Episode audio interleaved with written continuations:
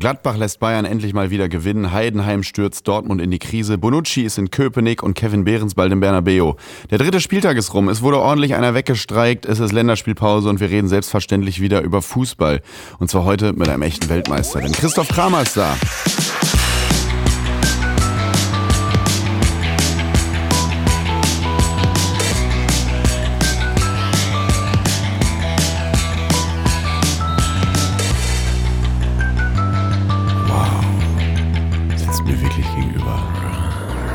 Im selben Raum. Er schart schon mit den Hufen, um seine Fußballexpertise hier zum Besten zu geben. Wir hatten in der ersten Folge Mats Hummels zu Gast, allerdings nur für, ein, für ja, so 15, 20 Minuten. Heute ist ein Weltmeister auch äh, mit dabei, aber über den gesamten Zeitraum des Podcasts. Das ist Copper TS. Und Christoph Kramer ist äh, bei mir, um mir Rede und Antwort zu stehen, um mit mir über Fußball zu quatschen. Grüß dich, Christoph. Guten Morgen. Na, wie geht's dir? Ja, ganz gut. Also es ist sehr früh, Ja. aber ähm, mir geht's generell eigentlich immer gut. Wann bist du wieder fit? Du bist ja Heute, Bist, tatsächlich heute. seit heute bist du wieder fit. Ja, ich steige heute ins Teamtraining ein. nee, wirklich jetzt? Ja, ehrlich. Heute. Also ich bin seit heute fit. Wie funktioniert also seit gleich. Und sozusagen. weißt du dann gleich, wie es auch um deine Kondition bestellt ist? Weil du Ja. weißt jetzt wie lang raus? Sechs Wochen genau. Boah. Ähm, und ich habe am Wochenende eine Halbzeitsimulation gemacht. Eine was? Eine Halbzeitsimulation. Oh, äh, äh, konditionell. Ja. Wie funktioniert das? Ja, da werden einfach so Sachen aufgebaut und man hat ja alle Daten heutzutage. Ja. Ähm, ist eigentlich totaler Quatsch. Ich könnte die Halbzeitsimulation hier auch im Raum machen, weil es einfach nur um Meter und um Beschleunigungen geht. Aber dann macht man halt so ein bisschen was mit Ball und darf auch mal aufs Tor schießen und so. Das hat sehr gut geklappt. Ähm, muss sagen, bis auf meine Schusstechnik, die ist besser geworden, ist sonst alles gleich geblieben. Also von daher ähm, Das habe ich wohl gefühlt. aber wie, wie hält man sich denn fit, wenn man äh, verletzt Boah, ist? ja, ich, also du kannst ja mit so einem, ich hatte einen Innenbandteilanriss Ja. und da kannst du relativ äh, früh schon viel geradeaus laufen Hm? Und dann äh, läuft man auch relativ früh schon viel geradeaus. Hm. Äh, halt so mit äh, 16er zu 16er Läufen. Also äh, Rea ist ähm, Wie Odonko, seine ganze Karriere quasi. ja, ungefähr. Ja. Das ist ja sowieso heutzutage, ne, also Fußballprofi ist ja auch kein Traumjob mehr wie früher. Ne, das ist ja wirklich eine Maloche geworden.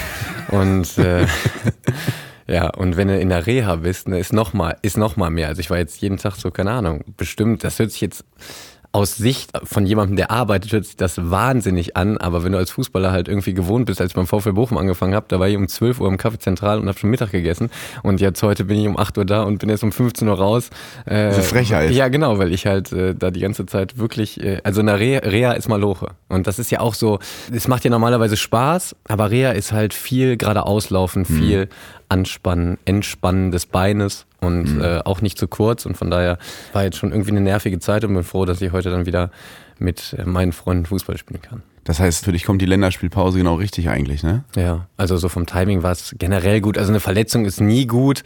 Und ja, in der Vorbereitung, wenn man sich gerade die Körner holen will, ist dann auch irgendwie doof. Aber dass ich natürlich jetzt gerade dann fit Anfang der Länderspielpause bin, äh, ist ganz gut, damit sich da wieder so ein bisschen was aufbauen kann. Wir beide kennen uns ja schon etwas länger. Ich habe ja, äh, ist ja kein Geheimnis, zwischen Bachelor- und Masterstudium bei Gladbach gearbeitet in der Presseabteilung. Und da gab es den einen schönen Tag, da wollte ich unbedingt ganz dringend nach Hause, weil ich irgendeine, ich glaube, eine Freundin war zu Gast oder so, was man so zu tun hat. Und dann sagte mir Markus Aretz, damals äh, Pressesprecher, wir haben noch einen Spieler verpflichtet. Das war so im Mai 2013 muss das gewesen sein, ne? Ja. Ja, wer denn? Christoph Kramer. Sagt mir nichts. Bo ach, doch, Bochum. Ja, doch. sagen, ja, ja. ja, genau. Ja, ja. Aber du denkst ja natürlich Spieler verpflichtet und ich war so auf dem Sprung. Ah ja, natürlich, klar. Äh, hier mit äh, Goretzka, Doppelsechs, Bochum, kenne ich. Und dann kamst du da noch an und ich, äh, meine Aufgabe als Volontär war es dann immer, die Fotos zu schießen von den Spielern. Das war alles so halb professionell damals noch. Ne? Ich habe noch nie eine Kamera bedient, Autofokus, einfach draufgehalten gegen die Sonne, um dieses Bild dann auf der Homepage hochzuladen, einen kleinen Text zu schreiben. Wir haben Christoph Kramer verpflichtet. Und dann war ich eh schon so gereizt und dann kam Christoph Kramer auch noch einfach in einem rot, also wechselt zu Gladbach in einem roten Lacoste Polohemd. Also wer, wer kommt denn in eine Farbe rot äh, in einem Borussia Park und lässt sich vorstellen? Und da haben wir uns so ein bisschen kennengelernt, das erste Mal gesehen quasi und dann, erinnerst du dich generell, erinnerst du dich Ja daran klar, noch? also generell muss ich sagen, die Farbe Rot trage ich heute nicht mehr. Ja. Also jetzt nicht wegen Köln, ich mag Köln eigentlich, ähm, aber weil mir Rot nicht so steht, weil ich relativ schnell einen roten Kopf bekomme.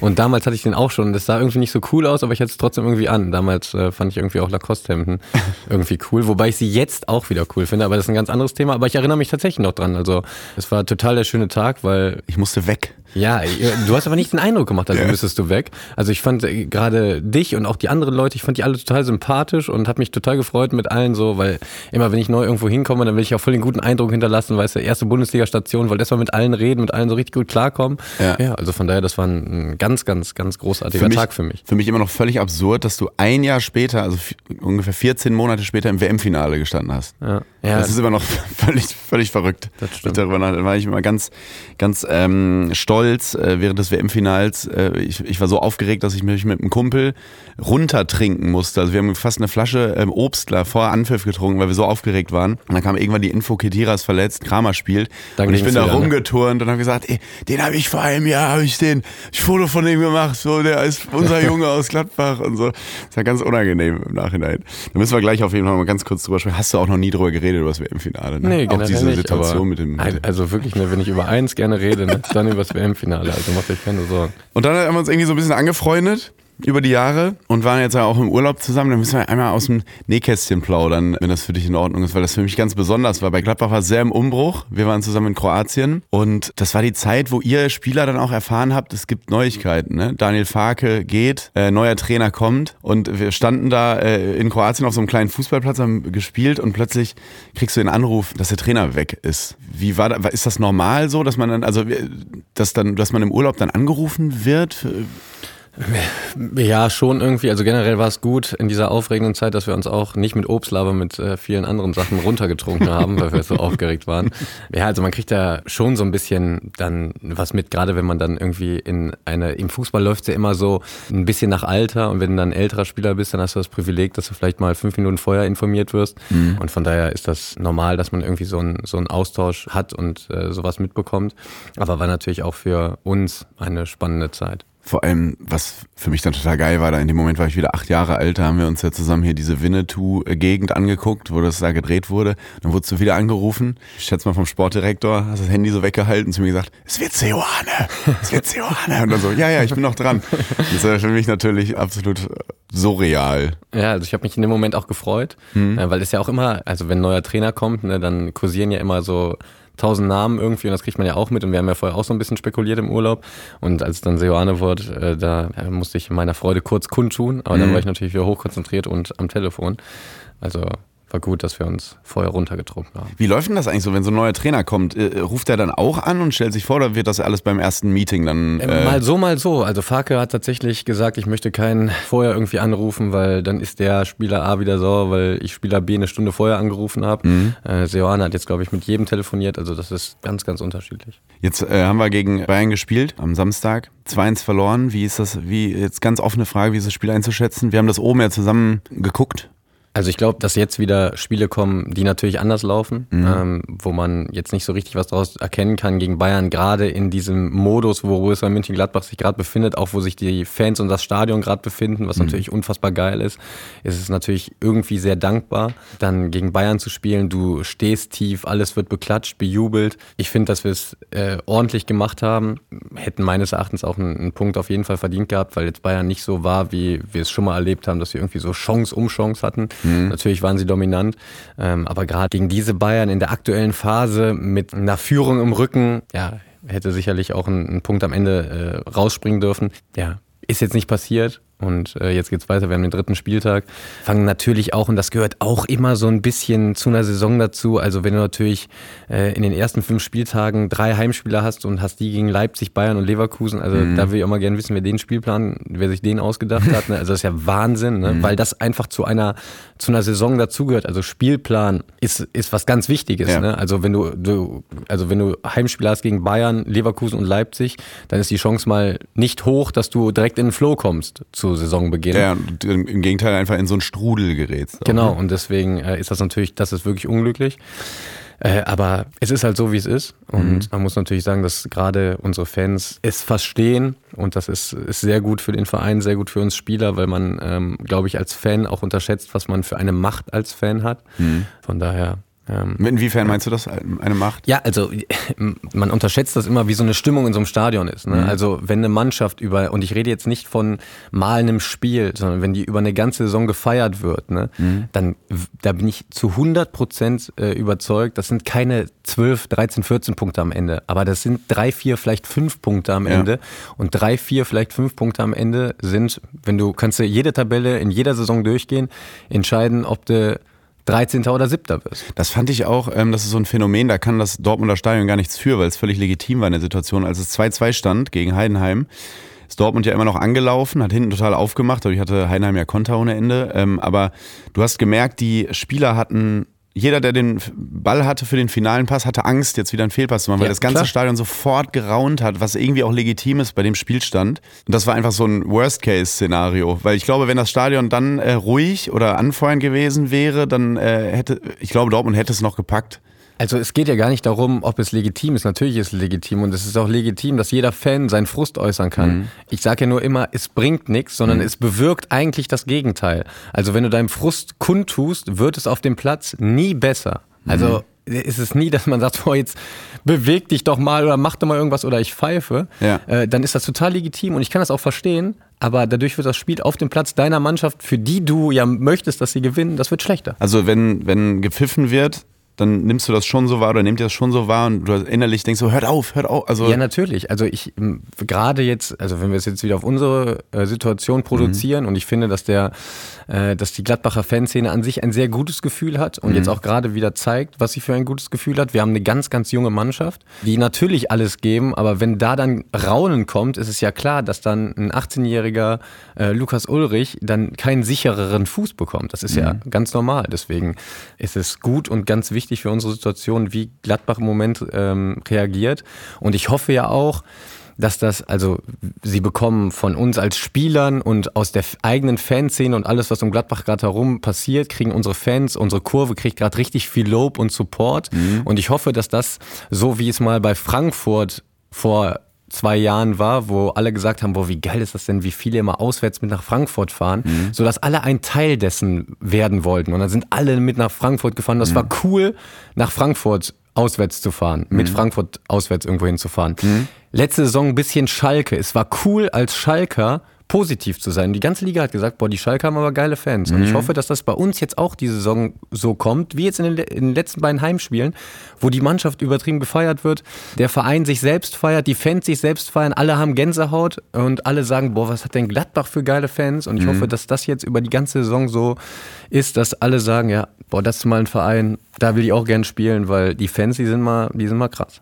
Mhm. So ein bisschen aus der Not äh, eine Tugend machen. Ich finde auch, es ist der, man merkt, dass es in der Mannschaft stimmt. Ich hatte ja äh, die große Freude, mit euch das zu gucken oben. Also wir standen da ja oben auf diesem Balkon mit unserem verletzten Torwart Omlin noch und Hermann. Omlin ist ja verletzt oder, oder wird operiert und äh, Moritz Nikolas hat gespielt und immer wenn äh, Moritz irgendwas gehalten hat, hat der äh, Omlin gerufen so, sehr gut Mo, sehr gut. Und Patrick Hermann, der am, ich glaube am Morgen erfahren hat, dass er nicht im Kader ist, aus sportlichen Gründen, steht hinter mir und singt jedes Lied der Nordkurve mit. Das sind so, also wirklich, das sind so Kleinigkeiten, die wahrscheinlich oft nicht auffallen. Das, das hat mich richtig ergriffen irgendwie. Also weil ich dachte so, guck mal, ey, wir reden immer über Fußballspieler, dass die so sind und so und das ist abgehoben und man redet noch über Saudi-Arabien und so weiter. Und dann steht da so ein Patrick Herrmann der eigentlich komplett frustriert sein müsste und singt jedes Lied der Nordkurve einfach mit von den Fans. Und denkst so, der hat, der hat das halt wirklich, der lebt diesen Verein, ja. Also das muss ich auch nochmal sagen, das ist nicht selbstverständlich. Ich glaube, wenn ich meine Hand auf mein Herz lege, dass ich auch nicht so wäre. Also mhm. Patrick Herrmann ist da schon eine ganz große Ausnahme im Sport. Und ist es nicht so, dass das irgendwie so ein Alibi ist oder er denkt, boah, jetzt ist hier gerade eine Kamera auf mir und deswegen singe ich mhm. mit, sondern es ist wirklich. Oder es hört ein Podcast dazu, genau, der ja, darüber genau. eine Woche später redet. Ja, ja, das ist, also es kommt wirklich ja. aus seinem Herzen mhm. und das ist nicht irgendwie so ein Schaugespiele oder irgendwie Alibi-mäßig und das muss ich sagen, das liebe ich an ihm, weil der jetzt auch echt mal zwei, drei richtig schwere Jahre hatte, auch so in der Kabine, mhm. wenn es dann rausgeht zum Spiel und du weißt, boah, ich komme jetzt wieder nicht rein, wie der so da rumbrüllt und nochmal irgendwie probiert, irgendwas zu pushen, ob das was bringt, ne? ja. ja. weiß ich nicht. Aber der ist immer da, der ist immer laut, der ist immer positiv und der, also man muss sagen, Patrick Herrmann, der hat die Eigenschaft, die es in unserer Gesellschaft zu wenig gibt und die es gönnen. Und mhm. der kann wirklich gönnen und das liebe ich an ihm. Und ja, von daher, diese Charaktereigenschaft in einer Mannschaft zu haben, äh, die wird leider zu wenig wertgeschätzt. Und Flacco ist da wirklich ein, ja, also ein Gedicht, was das angeht. Jetzt mal kurz zum Sportlichen. Ich habe ja keine Ahnung von Fußball, also von, von der Taktik. Na, das stimmt nicht. Ja, aber nicht so, nicht so doll, jetzt nicht so doll. Und jetzt ähm, spielst du zu Hause gegen Bayern München, eine der besten Mannschaften der Welt gerade. Also ist einfach so. Woran liegt das, dass dann plötzlich, dass, dass die es so schwer haben? Dass die, ähm, ist es nur eine Einstellungssache auf der Gladbacher Seite? Ist es, man macht mehr Meter als sonst? Woran liegt das, dass die einen nicht äh, 2-3-0 nach Hause schicken, 4-0 wie, wie in Bremen zum Beispiel? Also es ist ja immer einfacher, auch wieder von der Stimmung im Stadion, wenn du gegen Bayern München spielst, als wenn du zu Hause gegen Heidenheim spielst, mhm. wenn du jetzt wieder Dortmund siehst, weil alle irgendwie nichts erwarten und jeder Befreiungsschlag, jeder gewonnene Zweikampf, jeder Ball, der ins Ausgeköpft wird, ähm, wird gefeiert. Und wenn du gegen Heidenheim zu Hause spielst, und es macht keinen Sinn, dass es so bewertet wird, aber es ist halt so. Mhm. Und du schießt einen Ball aus deinem eigenen 16er ins Aus, dann ist mhm. er so, oh, ja, äh, den kannst du auch mal anbringen. Mhm. Und wenn du gegen Bayern einen aus dem 16 ins Ausschießt, dann äh, ist wirklich so, ja, wieder weg vom Tor. Und, aber als, äh, jetzt sind wir wieder beim Stadion. Ja, 100 Prozent. Aber okay. das, deswegen sage ich ja auch, was Fans, was Stimmung, mhm. was Menschen, was eine generelle Stimmung in Social Media, in allem für eine Macht auf eine Mannschaft auswirkt. Das darf man nicht unterschätzen. Social Media auch? Ja, 100 Prozent. Also, also du meinst... Glaubt mir, ich bin, ich will jetzt nicht für alle sprechen, aber ich würde sagen, 99 Prozent aller Spieler, die kriegen schon eine generelle Stimmung mit. Also ich lese mir auch tatsächlich jetzt keine Kommentare unter irgendwelchen Bildern durch, ne? mhm. ne? aber trotzdem weiß ich ja, wie die Stimmung ungefähr um meine Person ist. Das kriegst du mit. Also du interessierst dich ja für dich als Mensch. Du weißt auch, äh, dein Podcast gerade mhm. kommt richtig gut an. Findest du geil? Dann bist du auch so ein bisschen befreiter, redest lockerer, aber wenn jetzt alle schreiben würden, den Podcast irgendwie finde ich nicht so cool, dann sitzt du ja schon ganz anders hier. Ja, da gleichen die gleichen Mechanismen, als wärt ihr ja. einfach Personen der Öffentlichkeit. Ja, natürlich, ist ja mhm. ganz normal, ist ja ganz klar. Also wenn jetzt alle sagen, boah, ey, der Kramer, der schießt nie. Mhm. Jetzt sagt keiner, weil ich nicht so gut schießen kann. Das hast du denn in der, der Situation Verletzung. im Kopf? Nicht, aber generell denk, denkt man ja irgendwie so darüber nach mhm. und man verändert nicht sein Spiel, aber es macht ja etwas mit dir. Mhm. Das war jetzt ein sehr extremes Beispiel, ja, ja. aber du weißt, was ich meine. Oder der trifft nie elf Meter und es kommt zum Elfmeterschießen. Ja, irgendwie sowas, ist ja, ist ja egal. Und deswegen eine positive Stimmung kommen wir sicherlich gleich auch noch zu, auch mhm. was die Nationalmannschaft betrifft. Ne? Mhm. Wir haben in unserem Land so eine negative Stimmung. Ne? Ich weiß nicht, ob es typisch deutsch ist oder ob es, ich habe in anderen Ländern noch nicht gelebt, noch nicht gespielt mhm. oder ob es überall auf der Welt so ist, aber hier fällt es mir auf und es hilft halt keinem, sondern also ey, ich bin auch der Meinung, also als Profifußballer gehört es zum absoluten Anforderungsprofil, dass du das heutzutage ausblenden musst. Das mhm. ist so, sonst kannst du kein Profifußballer werden. Mhm. Aber ähm, trotzdem bringt es ja nichts. Also es hemmt eher, als dass es fördert. Ähm, und deswegen, ich glaube, dass man äh, Stimmungen sehr unterschätzt. Deswegen ist es gegen Bayern einfacher, um jetzt zur Frage zurückzukommen, mhm. einfacher zu spielen als gegen Heidenheim. Und dann hast du natürlich äh, schon immer dieses, dieses Underdog-Gefühl und bist halt irgendwie, es ist einfacher hinten drin zu stehen, mhm. als ein Spiel zu kreieren. Viel einfacher. Deswegen sieht es gegen Bayern meistens vernünftig aus oder in der Vergangenheit vor allen Dingen haben wir da echt uns immer, ja, haben wir auch ergebnistechnisch einfach mhm. richtig gut gespielt weil es von der Herangehensweise und von der Spielart einfacher ist. Nochmal, ich finde das gerade mit Social Media sehr spannend. Ich rede gleich nochmal kurz über Bayern, aber nimmst du auch so dieses, es gibt ja so ein weltweites Mobbing gerade gegen einen Spieler in Social Media, das ist Harry Maguire von äh, Manchester United. Kriegst du das mit? Dass mhm. so dass so, dass er mittlerweile zu einem Meme wird und Clips zusammengeschnitten werden, wie, der, wie schlecht der sei und sonst wie. Ich finde es ganz, ganz erschreckend. Ja, ganz furchtbar. furchtbar. Ja, ganz furchtbar, furchtbar, weil äh, erstens natürlich aus sportlicher Sicht, weil genau was du gerade beschrieben hast, das wird äh, ihn auch beschäftigen, aber natürlich viel mehr aus menschlicher, mentaler Sicht, dass da Menschen einfach so mit einem anderen Menschen umgehen, nur weil es, und dann heißt es immer in der Argumentation, wenn jemand darauf aufmerksam macht und sagt, ey, was macht ihr da? Dann heißt es immer, ja, der ist doch Multimillionär und sonst wie. Ja, das ist ja sowieso, das, eine, ähm, das ist ja sowieso das wahnsinnigste Argument, spielt, was auf der Welt. Der spielt in der englischen Nationalmannschaft, der spielt bei, äh, war überall hat er gespielt, bei jedem, also der muss ja auch ein bisschen was können. Ja. Und die Leute schneiden irgendwelche Clips zusammen und denken dann, äh, sehen aber nie ein Spiel live von United oder von der englischen Nationalmannschaft, 90 Minuten und bilden sich dann ein Urteil. Ich finde es ganz gruselig. Ich werde jetzt nicht wieder das große Fass äh, dann aufmachen, so, ähm, obwohl, warum nicht, auch an, an, an Robert Enke zum Beispiel zu erinnern und, und, und ich finde das ganz schrecklich, äh, was da passiert gerade mit dem. Also generell muss ich sagen, das ist ja sowas, was sich voll verselbstständigt und wenn ich ganz ehrlich bin, ähm, wenn ich so Memes von dem sehe, muss ich auch ab und zu lachen, weil Ja. die einfach unnormal lustig geschnitten Ja. sind. Das Ja. ist ja auch einfach witzig. Aber wenn man sich dann wieder, und das muss man halt ab und zu auch mal machen, in die Position äh, begibt, boah, was ist eigentlich mit Harry Maguire, ist das natürlich richtig uncool und für den Jungen sicherlich sehr, sehr unschön. Und wie ich eben schon gesagt habe, ich glaube, was heißt ich glaube, das ist einfach so, dass das heutzutage, es ist ein Thema, Social Media ist ein Thema, nicht nur im Fußball, sondern insgesamt. Und du musst als Profi wenn du diese Sportart leistungsmäßig machen willst, ähm, musst du damit klarkommen, darfst dir das nicht zu Herzen nehmen. Das ist manchmal schwer. Ich muss sagen, ich bin ganz anders damit aufgewachsen. Ich bin jetzt sowieso nicht so, ein, so eine Social-Media-Maus. Äh, von daher äh, kann ich das ganz gut einordnen. Ähm, habe einen vernünftigen sozialen Background.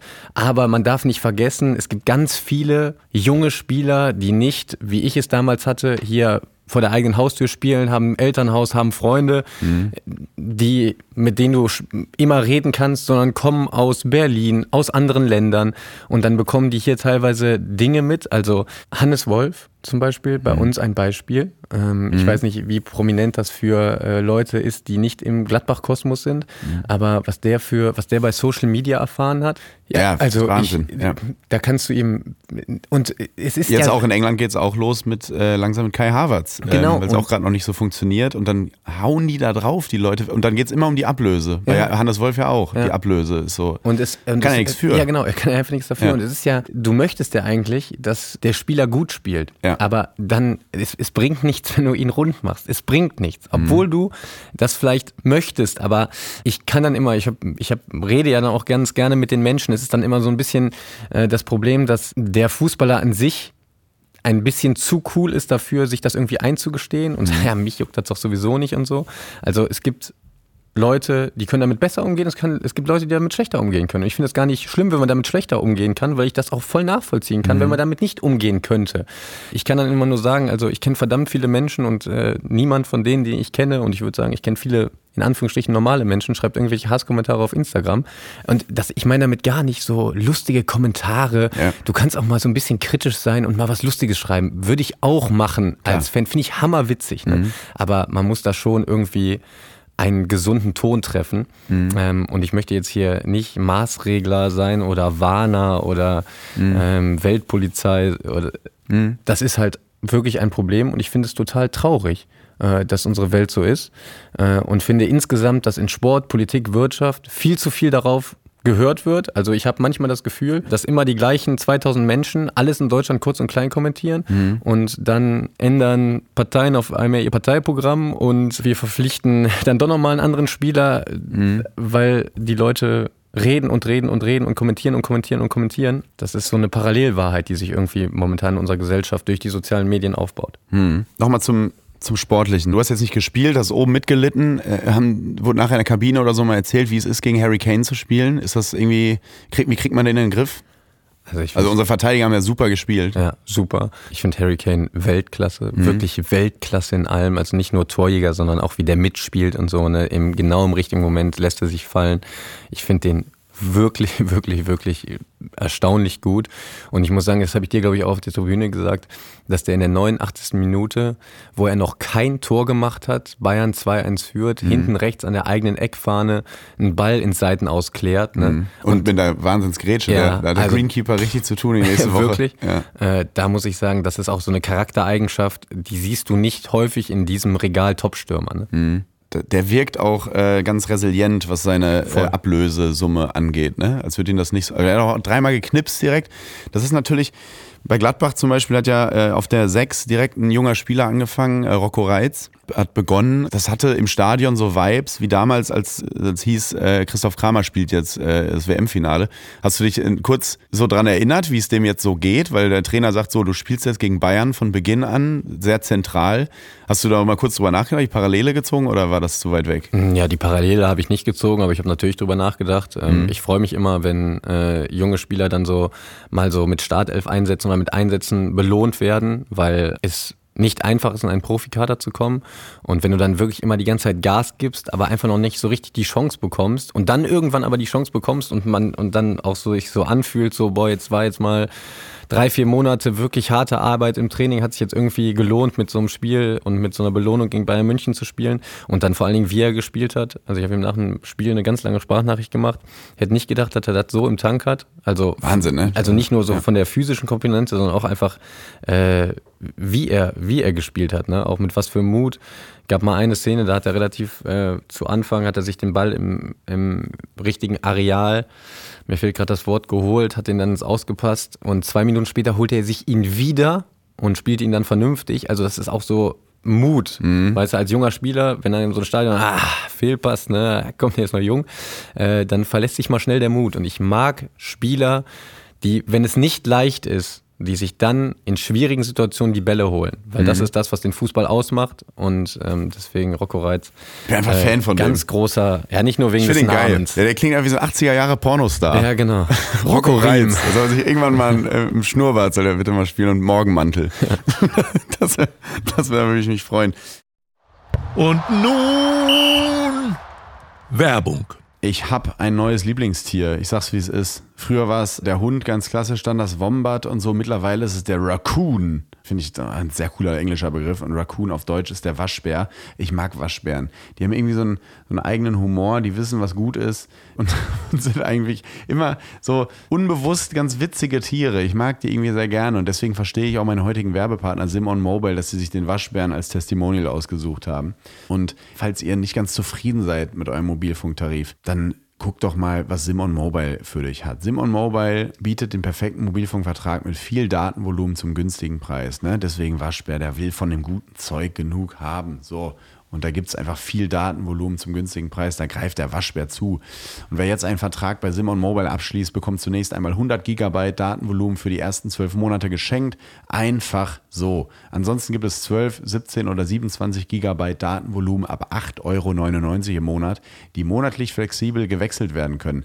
Weitere Vorteile von Simon Mobile, und das ist für mich extrem wichtig, weil ich immer so risikoavers bin, man kann monatlich kündigen. Man ist halt nicht so in diesem fetten Vertrag direkt am Bein, sondern kann sagen, ne, das war mir irgendwie, das war doch nicht so meins, kündige ich jetzt und dann ist es auch vorbei. Es gibt Top-Netzqualität inklusive kostenlosem 5G. AllNet Flat gibt es auch und Wi-Fi Calling sind natürlich sowieso dabei. Und alle weiteren Infos gibt es auf simon.link slash copper. Und wie immer in den Show Notes. Und jetzt, liebe Freunde, geht es weiter mit Copa TS.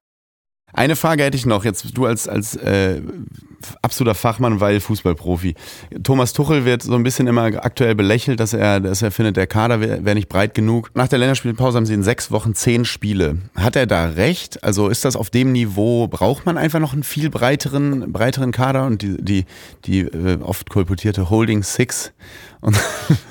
ähm, ja, also ich war nie Trainer in, in also erstmal war ich noch nie Trainer und zweitens äh, war das ich noch, nie, noch nie Trainer in diesen, in diesen Regionen. Ja. Ähm, von daher kann ich das äh, schwer bewerten. So als Außenstehender würde ich sagen, wenn nichts passiert, reicht die Breite. Wenn was passiert, dann wird es auch schnell eng, das muss man schon sagen. Mhm. Zum Thema Holding Six ist, glaube ich, einfach also erstmal finde ich dieses Wort ganz furchtbar, ne? Ja. aber es ist, glaube ich, einfach eher die Art, wie du spielen willst. Ne? Also ähm, du nimmst dir, also der Kader von Bayern München kann jetzt, glaube ich, nicht so gut 4-3-3 spielen, von Anzahl numerisch, also mit einer 6 und zwei Achtern, äh, wie auch nicht unbedingt von den Spielertypen, wobei ich ja sage, ich bin Leon Goretzka mag ich total gerne, mhm. deswegen bin ich da nicht so parteiisch, weil wenn ich jetzt sage, boah, ich finde den unfassbar gut, ne, ich kann, weiß nicht, ob ich das so mhm. richtig bewerten kann, weil ich den einfach total gerne mag und das ja. ein Freund von mir ist. Kimmich Kannst mag nicht objektiv sein. Genau. Ja. Kimmich mag ich auch unfassbar gerne. Ich finde ihn auch einfach als Spieler geil.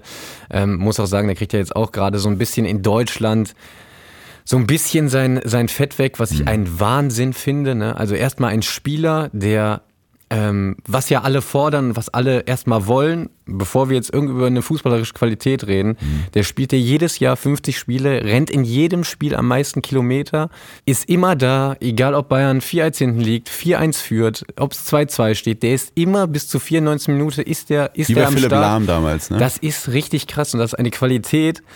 Ohne, also ich kenne ihn nicht gut, aber er muss für diesen Sport so heftig leben. Ne? Und alleine diese Eigenschaft reicht ja, dass er eigentlich so viele Props bekommen müsste, mhm. weil alle ja sagen, ey, ich will nur sehen, dass der Gas gibt. Und wenn du, wenn es einen Spieler gibt, den ich mit Gas geben verbinde, dann ist es Josua Kimmich. Und zum Holding Six-Thema, was immer noch ein furchtbares Wort ist. Ähm, ich finde, dass äh, Kimmich auch tiefe Sechs spielen kann, also auf jeden Fall. Glaube aber so von, wie der Kader zusammengestellt ist, wird Bayern auf eine Doppelsechs hinauslaufen und das nimmt ja halt eine Option. Deswegen glaube ich, ist ja das Thema so ein bisschen aufgemacht worden. Aber wie gesagt, da bin ich ein bisschen zu weit weg. Gehen wir mal weg von, von Gladbach und Bayern, bleiben wir bei Nordrhein-Westfalen. Hast du Freitagabend äh, schauen können, Dortmund äh, gegen Heidenheim? Es war ja. Das Konter gegen Konterspiel habe ich ja. geguckt. Ja, es ist, ich, von ersten Minute bis zuletzt wirkt es wie so eine Verlängerung. Mhm. Fand Ja, ich, ne? genau, So, ja. so, Alle können nicht mehr so richtig. Ja, oder E-Jugend. So alle rennen nach vorne, alle rennen nach zurück.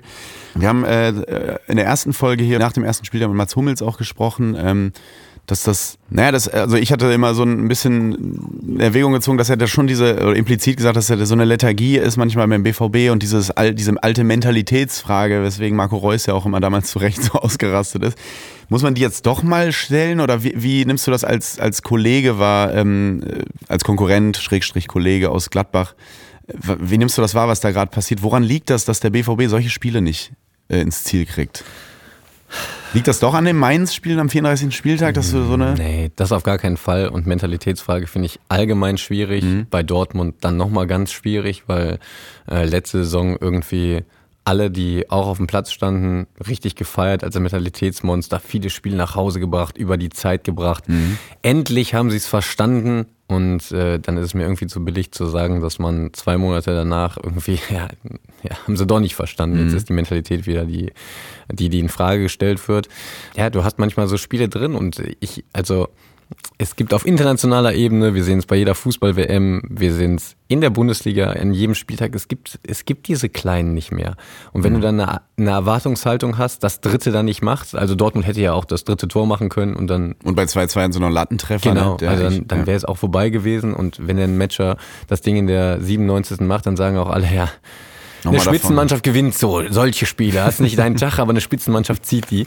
Äh, deswegen, es ist ja einfach so, dass Fußball immer nur vom Ergebnis äh, Wie, bewertet wahn- wird. wie wahnsinnig macht dich das eigentlich? Es würde mich als Fußball. Ja, krank. Wie wahnsinnig Macht das ganz krank, Fußball, das, das Narrativ wird ja immer nur von hinten nach vorne erzählt. Ja, ja, ja, furchtbar. Und das würde mich. Also ich würde dadurch, ich glaube, ich würde wirklich verrückt werden. Ja, ich werde- ich, ich bin würde ähnlich, Ich würde ähnlich wie Favre immer sagen, hätten wir eben 3-2 Matcher, es wird, äh, Heidenheim, sie wären tot, oder la? Es geht nicht. So, ich würde die ganze Zeit so reden, die ganze Zeit, weil ich darauf nicht klar käme.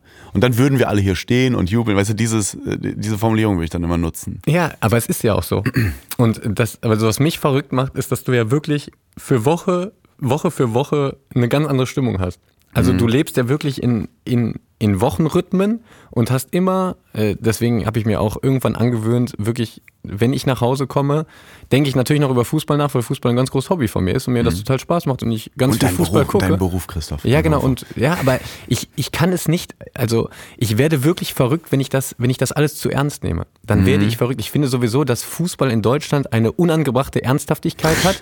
Man könnte auch einfach mal. Jetzt hört's auf. Es ist ja genau, es ist, es ist so ein bisschen einfach, also mir macht das Spaß, mir macht das wirklich Spaß. Und ich möchte diesen Spaß nicht verlieren, deswegen ist es für mich, ich möchte diese Phrase nicht benutzen, aber es ist für mich ein Spiel. Und wenn mir dieses Spiel keinen Spaß mehr macht, dann muss ich aufhören. Und mir macht dieses Spiel weniger Spaß, wenn diese ganzen dummen Sachen, weil niemand, weil ich, ich verstehe das ja auch. In Deutschland äh, gibt es keine Ahnung, wie viele Millionen Menschen sich mit Fußball beschäftigen, wie, wie viel im Fußball arbeiten. Die müssen auch alle was zu schreiben haben. Und dann kannst du auch nicht, es reicht ja den Menschen nicht, wenn du sagst, ja, hätte Dortmund das Ding 3-2 gewonnen, dann würde ich den Artikel heute nicht schreiben. Das will ja keiner lesen. Deswegen verstehe ich auch jeden Journalist und so. Und ich, ich kriege da doch wirklich alles auf der Kette. Ne? Aber es ist halt wirklich ein Ah, das ist Spiel. Ja, genau. Das wird oft, finde ich auch, es ist viel, Fußball ist eigentlich fast mehr, mehr Spiel als Sport.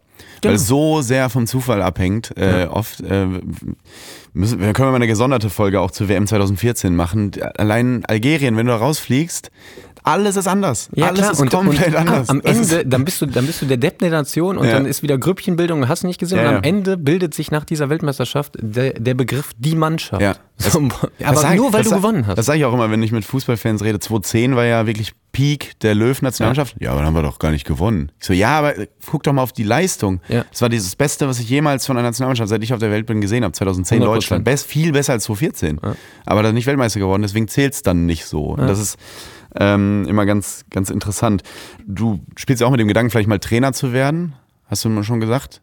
Mhm. Ähm, Jetzt ist das so bei Edin Terzic, der steht jetzt so in der Kritik. Vor zweieinhalb Monaten, drei Monaten wäre er fast Meister geworden, eigentlich nur, weil es am letzten Spieltag ein Tor gefehlt hat. Wie sehr nimmst du das wahr, diese Vergänglichkeit des sportlichen Erfolgs? In, also ich finde das, ich find das verrückt, völlig verrückt, dass das, ähm, ich finde das irgendwie logisch auf einen Seite, dass er jetzt so in der Kritik und in Frage steht, so, vielleicht ob er der Richtige ist, aber wir sind halt bei Spieltag drei, ne? Und er ist eigentlich, also er, mit einem Tor mehr hätte er die Schale jetzt noch unterm Arm. Äh, ja, also sagen wir mal so, man erwartet es ja, dass er jetzt äh, irgendwie in der Kritik steht, mhm. weil wir es so gelernt haben aus den letzten Jahren, aber es ist ja nicht richtig. Mhm. Also ähm, ich finde sowieso, dass man sich irgendwann mal als Verein Gedanken machen muss, was man für einen Weg einschlägt, wer dafür der Richtige ist.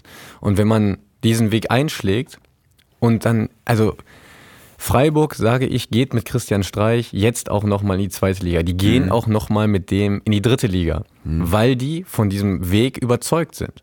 Und du darfst nicht deine Überzeugung verlieren, nur weil Ergebnisse ausbleiben, nur weil du mal einen negativen Flow kommst. Und du kannst auch mal, genauso wie Dortmund zehn Spiele gewinnen kann, weil sie in einem Flow sind, können die auch mal, letzte Saison, ja. genau, können die auch mal zehn Spiele verlieren. Mhm. Und wenn du der Meinung bist, dass der Kader richtig zusammengestellt ist, dass du einen Trainer hast, der für diesen Kader gut ist und du wirklich diese Überzeugung hast als Verein, mhm. dann macht es keinen Sinn, irgendwen zu entlassen. Aber die Mechanismen heutzutage sind halt einfach so. Alles ist ganz, ganz, ganz, ganz, ganz schnell, äh, wird alles in Frage gestellt und dann setzt man auf diesen schnellen Trainerwechseleffekt, den es gibt, neuer Konkurrenzkampf. Äh, Spieler A weiß nicht mehr, ob er am Wochenende noch spielt, weil der Trainer weg ist. Mhm. Äh, Trainingsniveau ist auf einmal wieder da und dann geht das mal wieder für fünf, sechs Spiele und dann ziehst du das mal wieder über ein halbes Jahr durch. Aber das ist ja heutzutage wirklich ähm, heftig, was so auf der wirklich, Trainerposition passiert. Ich finde es auch wirklich absurd, wie schnell jetzt so im Sportjournalismus überall gesagt wird, ja, Dortmund ist ja jetzt kein Meisterschaftskandidat mehr. Oder ähm, Leip es machen ja jetzt Leverkusen oder Leipzig, wenn es Bayern nicht macht. ich immer so, habt, ihr habt schon die Rückrunde letzte Saison gesehen als Dortmund, einfach zehn Spiele in Folge waren das doch, ne? Ja.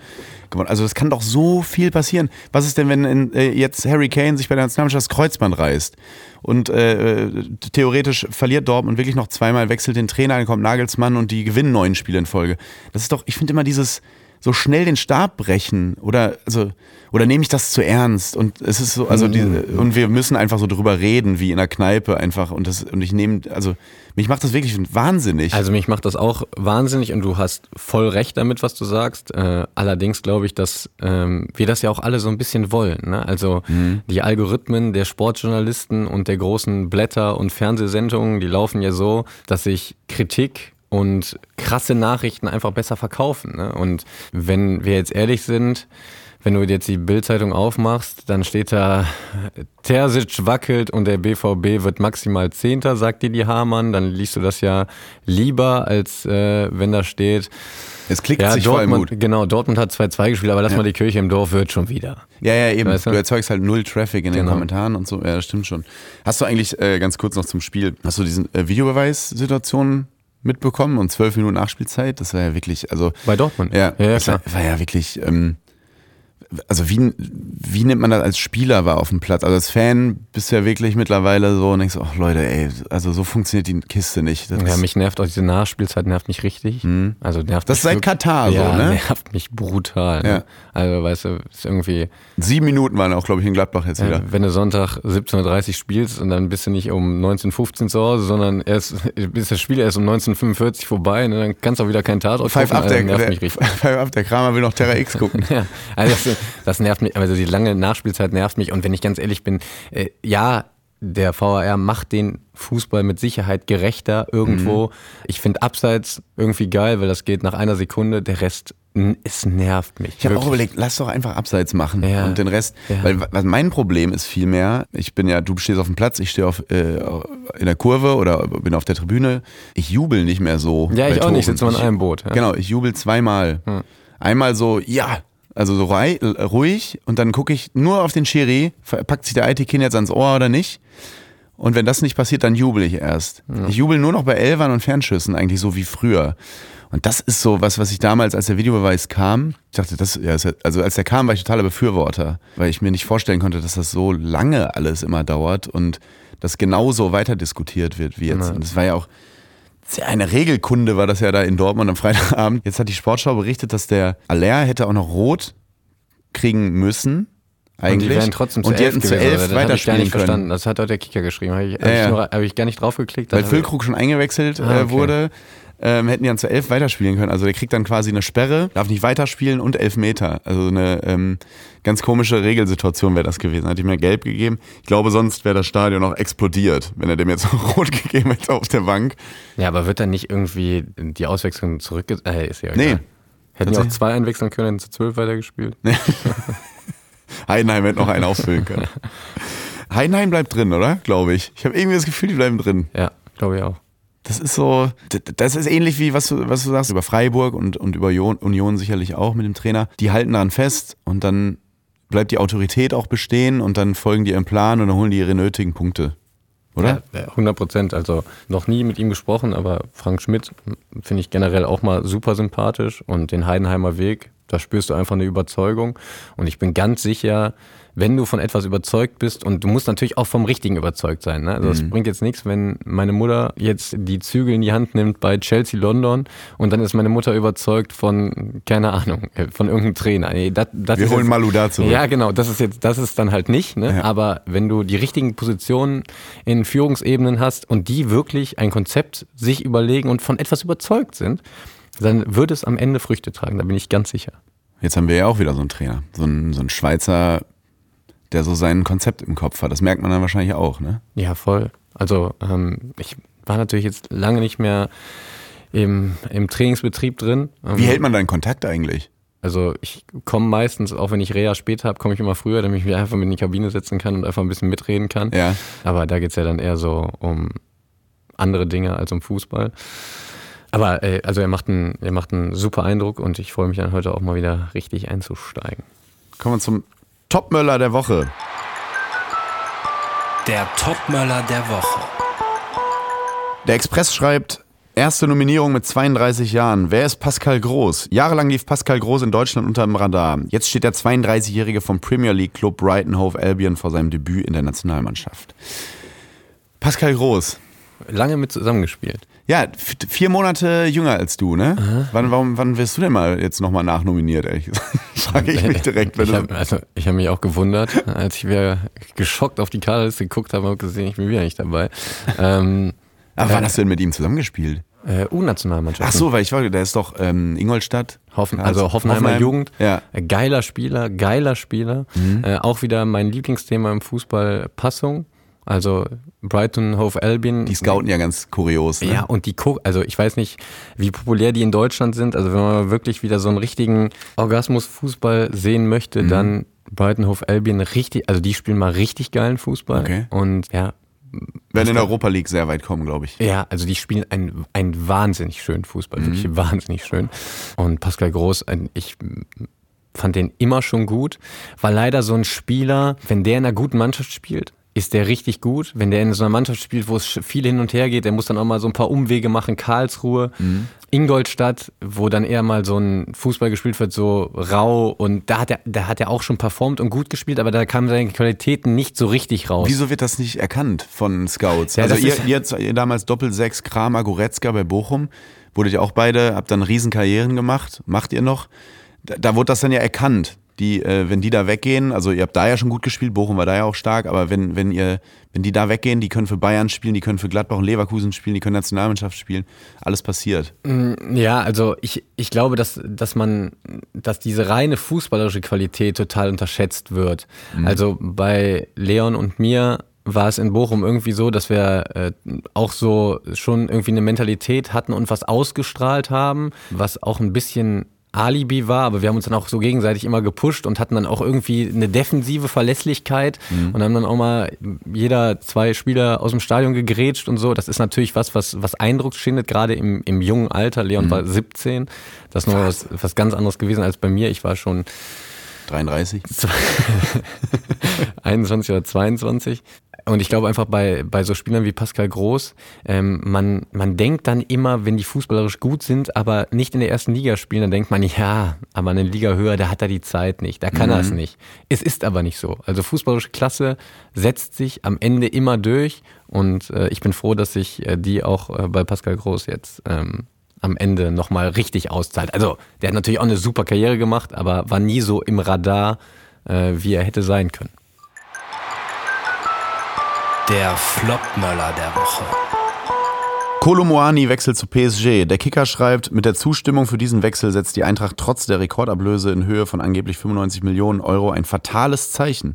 Am Ende, so scheint es, hat sich der streikende Franzose durchgesetzt. Frankfurt entscheidet sich in den letzten Stunden des Transferfensters fürs Geld, kann aber keinen direkten Nachfolger mehr präsentieren. Hast du sicherlich auch verfolgt. Also ich kann ja als Fan hier einfach offen reden. Ich finde es ekelhaftes Verhalten. Also ich finde es, ähm, also die haben ihm einen Platz geboten in dieser Mannschaft, haben ihm Zeit gegeben, sich zu entwickeln. Er wird, ist zum Nationalspieler avanciert und dann sich so wegzustreiken, es ist einfach, es fürchterlich. Wie, wie wird sowas in der Kabine wahrgenommen? Nimmt man sich so jemanden zur Seite oder sagt man, so ist halt das Geschäft? Das frage ich mich immer. Finde ich auch. Also gebe ich dir zu 100% recht aus Fansicht und auch aus Spielersicht. Aus Spielersicht, das sind immer die weniger populären Beispiele. Kann ich dir aber auch sagen, wenn ein Verein jemanden nicht mehr haben möchte, der auch Vertrag hat, dann können Vereine das Ganze auch anders spielen. Nur wird es dann halt nicht medial so aufmerksam gemacht. Also es ist eine Politik des längeren Hebels und wer am längeren Hebel sitzt, der hat recht und der kann sich dann wegstreiken, der kann seine Machtposition ausspielen. Leider ist das so. Finde das Verhalten von Kolumani auch nicht gut, auch eher schlecht und nicht nur nicht gut. Kann aber sagen, im umgekehrten Falle, wenn ein Verein jemanden nicht haben will, also da passieren auch Dinge, die nie an die Öffentlichkeit geraten. Wenn da mal einige Spieler, denen das passiert ist, mal auspacken würden, dann glaube ich tatsächlich, dann würden sich auch einige denken, das, Vereine das können soll auch anders. das soll Mhm. mein Verein gewesen sein. Also es ist leider so, nicht nur im Fußball, sondern überall, wer im längeren Hebel sitzt, der sitzt am längeren Hebel Ja. und äh, der kann es dann auch ausnutzen. Äh, auf der anderen Seite muss man sagen, also 95 Millionen Es war ja, ich wollte gerade sagen, null es, geholt. es war ja klar, dass er diesen Streik gewinnen wird. Also Genau. Frankfurt waren die Hände gebunden und da liegen halt 25, äh, 95 Millionen im Raum. Also als, der, als ich gelesen habe, er streikt und möchte nicht am Training teilnehmen, war mir klar, okay, er geht zu PSG. Also klar, als Fan denkst du dann ja immer so naiv und sagst, PSG wollen die wirklich so einen Spieler haben. Ähm, aber das ist natürlich wahrscheinlich einfach so Fan, Fangelaber, ne? Für Frankfurt natürlich jetzt bitter, kein Ersatz geholt. Jetzt muss Mamouche da die ähm, Kohlen aus dem Feuer holen vorne. Das kann auch hart werden. Du hast es ja gestern gesehen in, in, gegen Köln. Ähm, die hatten natürlich Chancen ohne Ende, hätten das Spiel eigentlich auch gewinnen müssen, finde ich, in der zweiten Halbzeit. Aber das kann eine lange, harte Saison werden. Ne? Auch Dreifachbelastung, sie haben eine schöne Conference League-Gruppe, sind äh, Reisen nach Finnland, Aberdeen und ich glaube Griechenland. Das kann hart werden, oder? Also die müssen im Winter ja nachlegen. Boah, ich muss, äh, ja gut, haben sie jetzt auch viel Geld für. Ich muss sagen, Ja. ich habe, ähm, ich habe Frankfurt ist glaube ich die einzige Mannschaft, die ich noch gar nicht gesehen habe, Mhm. weil die einen, also die haben immer zu Zeiten gespielt, wo ich, also ich weiß gar nicht, wo ich da war. Also Ja. war ich gerade irgendwie im Sommerloch. Was hast du denn gestern gefühlt. gemacht, Sonntag? Ja, gestern, was habe ich gestern gemacht? Gestern war ich, war ich bei meinen Eltern. Warum da kein Fußball lief? Frechheit. Frage ich Was mich. gab's zu essen? Äh, wir waren auf so einem Food Market Mit Eltern? in Solingen, ja klar. also völlig überfordert dann. Was ist dieses Avocado, Christoph? Nee, nee, das ist in Solingen ist das noch ein bisschen. Das, da Okay, also Currywurst, noch- Currywurst genau. aber da dann mal Genau, ja. ein Paprikapulver statt Curry. genau, ja, ja. Hier, der, der Herbert, der macht das Paprikapulver mal auf die Mayonnaise und nicht auf die Pommes. Ui, feine Herr, fein Dining. Aber, äh, also du hast es nicht gucken können. Nee, Okay. deswegen, ich kann zu Frankfurt da nicht so richtig was sagen, weil äh, Frankfurt die einzige Mannschaft ist, die ich noch, wirklich noch, noch gar nicht gesehen habe. Ja. Ja, okay. Ich bin, ich bin auf jeden Fall sehr gespannt, äh, weil du hast jetzt die Taschen voll. Das wissen natürlich auch die, die Vereine und Berater. Ich bin gespannt, vor allem wenn man jetzt so als Laie auf den Markt guckt, jetzt so grad, ist da, also im Winter macht sich natürlich was Neues auf, aber ja, wenn ich Frankfurt wäre, dann würde ich jetzt erstmal so pseudomäßig irgendwas Neues bauen, was billig ist, was irgendwie eine Million kostet und sagen, boah, das hat 75 Millionen gekostet. Wir haben gar kein Geld mehr. Das haben wir alles reinvestiert hier in, den, in die Garage hier. ja, mit Steine, nicht in Beine investiert heißt es genau. dann immer, ne? Äh, damit alle denken, oh, die haben ja gar nicht mehr die Kolo Moani Millionen. Also das muss der jetzt wirklich machen. Du musst jetzt irgendwas bauen, was total teuer aussieht. So ein Altenheim für Hasebe, direkt neben dem Stadion, damit er einfach noch bis 60 noch spielen kann. Oder einfach sagen, dass da was ganz Teures drin ist. Ja. Das darfst du aber keinem sagen. Keine Ahnung, aber du musst ja jetzt gucken, dass, dass alle denken, oh, die, die Millionen haben sie nicht mehr. Ja.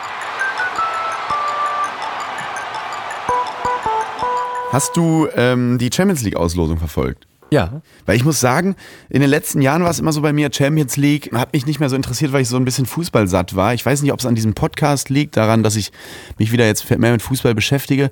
Ich bin, hab so Bock auf Fußball wie seit langem nicht mehr. Ich glaube, das liegt so ein bisschen, dieses Geisterspiel-Ding ist endlich abgestreift. Das hat jetzt auch noch diese eine Übergangssaison dann bei mir gedauert. Und in der letzten Saison war dann immer diese Strahlkraft auf Katar und äh, Fußball und sonst war, war dann immer Nebensache, so dass ich ein bisschen die Lust äh, daran verloren hatte. Und jetzt gerade, ich weiß nicht, woran das liegt, ich habe so Bock wie lange nicht mehr. Ich habe selbst die Conference League Auslosung geguckt und dachte, so, boah, die Frankfurter geile Gruppe, auswärts nach Schottland da, Aberdeen, ist ja brutal und die Schotten bringen mir schon auch richtig was mit und eine Auswärtsfahrt mit der Fähre nach Helsinki und so. Und jetzt auch Champions League, wo landet Union und so weiter. Hast du da irgendeine, oder, oder auch die Gruppe, das ist jetzt was für Fan-Konnoisseure, so ähm, Celtic, Atletico, Lazio, Feyenoord, weil du genau weißt, was da fanmäßig abgehen wird, mhm. wenn die Celtic-Fans in Rotterdam ankommen. Also da kannst du jetzt schon mal neue Polizisten ausbilden und Pferdestaffeln jetzt schon mal hinstellen. Das wird, das wird ganz, ganz, ganz, ganz toll. Oder Feyenoord gegen Lazio. Eieieiei. Also mal gucken, ob da alles heile bleibt. Aber natürlich ähm, Dortmund, die Gruppe ist brutal, oder? Also Milan, Newcastle, Paris. Das ist schon ein Brett. Ja, so, also ich muss sagen, äh, diese Gruppenauslosung, die macht mich immer ein bisschen traurig, mhm. weil äh, wenn ich nicht selber dabei bin, dann ähm, erinnere mich nicht daran. Ja, wirklich, weil das ist das Allergeilste ist ja, wenn du in so einem Topf selber bist und mit der Mannschaft Gruppenauslosung guckst. Ne? Also das ist ja das, da, also dafür spielst du Fußball, das ist das Allergrößte, was auf dieser Welt guckt gibt. Ihr das, ne? guckt die Mannschaft das zusammen? Ja, letzte Champions League-Gruppe haben wir zusammen geguckt. Aber nur, weil man Gladbach ist. Also die, die Realspieler treffen sich jetzt nicht mit Toni Kroos im Ja, Garten. nee, für die ist das ja so. Okay. Also wenn wir mit Gladbach in der Champions League sind, ja, dann setzen wir uns alle... Kammerwinger sagt, krass, wir spielen gegen, gegen Union. Wahnsinn, endlich Köpenick. Nee, dann setzt man sich, also wir haben uns zusammengesetzt, haben das Training extra so ein bisschen vorverlegt, damit halt, damit wir pünktlich drin sind. Dann haben wir da alle gegessen und dann kommt da einfach mal Real Madrid, Ja. äh, Manchester Inter. City, äh, Ach so, äh, ja, ähm, Entschuldigung, Real Madrid, Inter und Donetsk, ne? Ja. Und dann bist du da, bist natürlich die ganze Zeit, äh, da fährst du jubel nach Hause, machst ein geiles Lied an. Äh, deswegen, ähm, ja, es ist ein geiles Lied an. Aber das ist für mich immer noch, muss ich ganz kurz sagen, als Fan eine der schlimmsten Sachen, dass ich bei dieser Champions League Gruppenphase nicht Ja, wegen der Geisterspiele, Wahnsinn. Ja, ja. 2-2 im San Siro gespielt, keine Fans, 6-0 in Donetsk gewonnen. äh, du hast du auch noch getroffen. Ja. Äh, gegen Real, Spiele im Bernabeo und so und keiner durfte mit. Ja. Das war wirklich brutal. das das war wirklich, schade. weil, ob Ich ich das nochmal erleben werde, äh, es liegt an euch, Christoph. Ich hätte mich dreimal nackt durch die Städte dieser Welt tragen lassen können und keiner Ja. war da, um mich zu tragen. Das ist echt schade. Du bist gegangen. Ja, dann. genau. Ich bin dann einfach nach Hause. Und nun Werbung. Leute, fandet ihr den Frühling wettertechnisch nicht auch total merkwürdig bislang? Wettertechnisch auch übrigens gutes Wort, sehr deutsch. Wettertechnisch. Wie ist denn das so sonnentechnisch bei euch im Urlaub? Herrlich, egal. Fandet ihr denn nicht auch ähm, wahnsinnig merkwürdig den äh, Frühling bislang? Es war mal kalt, mal warm und, und ich komme da mal ganz durcheinander, was Schlaf angeht, aber auch was Ernährung angeht, weil ich habe bei warmen Temperaturen einen ganz anderen Appetit auf andere Dinge, als wenn es kalt ist. Und da setzt mein heutiger Werbepartner sehr gut an. HelloFresh heißen die. Ich bin großer Fan, weil HelloFresh richtet sich an alle Leute, die irgendwie gerne kochen, aber sich aber auch nicht immer so Gedanken machen wollen, was jetzt gekocht werden soll. Und bei HelloFresh gibt es jede Woche über 40 abwechslungsreiche Rezepte. Also ihr müsst jetzt nicht jede Woche 40 Sachen essen, aber ihr könnt aus 40 verschiedenen auswählen. Und das ist ganz, ganz fantastisch. Da ist für jeden Geschmack was dabei. Da ist man Salat mit Schicken dabei, in Buttermilchdressing, da ist ein Kräuterschnitzel mit Spargel dabei, mit noch ganz vielen Beilagen, eine vegane Gemüsepfanne mit Fenchel und Kokosreis, was ihr wollt. Lasst eurer Kreativität in der Auswahl einfach komplett freien Lauf. Und das Coole ist, wie gesagt, ohne Planungs- und Einkaufsstress, weil da sind Rezeptkarten dabei und auf denen steht, wie man die Gerichte ganz einfach und schnell zubereiten kann. Das kann wirklich jede und jeder. Äh, lasst es euch von mir sagen, wenn ich das hinkriege, dann kriegt ihr das auch hin. Und mit der Kochbox von HelloFresh erlebt ihr eben täglich eine kulinarische Reise durch die Welt von vertrauten Klassikern bis zu kreativen Neuinterpretationen. Wirklich sehr zu empfehlen. Und extra für die Hörerinnen und Hörer mit dem Code COPPATS, alles groß geschrieben, COPPATS zusammen und groß, spart ihr in Deutschland bis zu 120 Euro, in Österreich bis zu 130 Euro und in der Schweiz bis zu 140 Franken. Einen kostenlosen Versand für die erste Box gibt's auch und der Code ist für neue und ehemalige Kundinnen und Kunden. Und weil es so lecker ist, spreche ich natürlich den letzten Satz als Rainer Kallmund.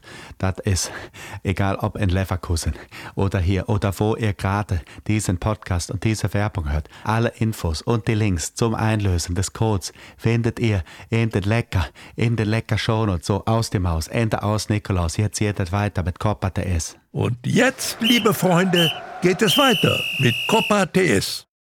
Union, wie geht's jetzt, wie geht's so in den vor? Also die haben Braga, das Stadion mit dem Felsen, Mhm, geiles ähm, Stadion. Real Madrid und Neapel. Ja. Also du willst ja, du willst ja als Union Berlin, willst ja genau so eine Gruppe mit, äh, mit Union Berlin gegen Real Madrid spielen. Ja, das ist ja genau das, genau das los, was du willst.